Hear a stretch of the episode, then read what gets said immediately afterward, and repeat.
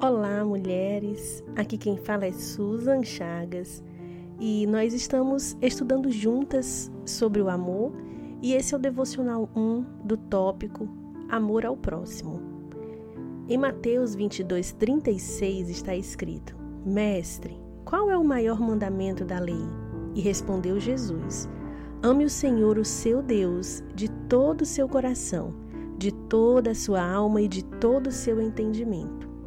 Este é o primeiro e maior mandamento. E o segundo é semelhante a ele: ame o seu próximo como a si mesmo.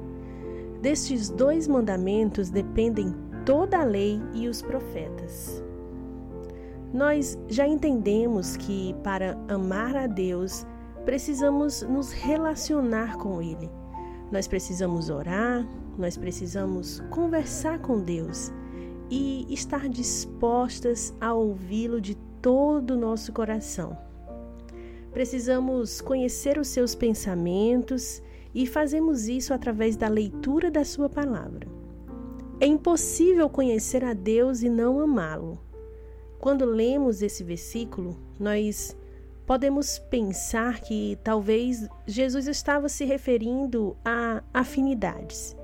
E se pensarmos assim, logo acreditamos que é impossível cumprir esse mandamento. Mas não é isso. Afinal, afinidade quer dizer que você tem gosto parecido com os da outra pessoa. E nesse caso é impossível ter afinidade com todo mundo. Amar, na verdade, é uma decisão baseada em uma convicção de que somos todas filhas de um mesmo Pai e, portanto, devemos amar uns aos outros. Talvez você não tenha afinidades com alguém, mas mesmo assim você pode e deve amá-la. Talvez suas preferências sejam diferentes de quem está ao seu lado, mas isso não pode te impedir de amá-la. É nesse momento que você pode estar se perguntando: como posso fazer isso? E eu te respondo: pedindo ao Senhor que te faça amar como Ele ama e ver como Ele vê. Amadas, agora somos filhas de Deus.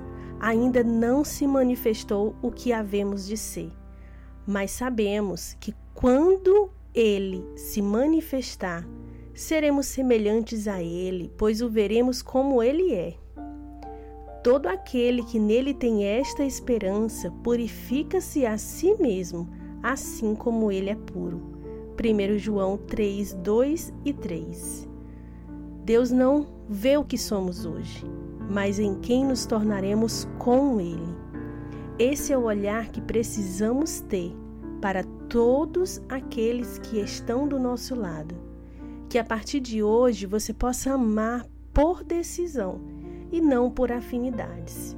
Eu declaro sobre a sua vida uma revolução de amor, que você seja envolvida e atraída pelo amor do Pai, e que esse amor transborde através de você para todos à sua volta.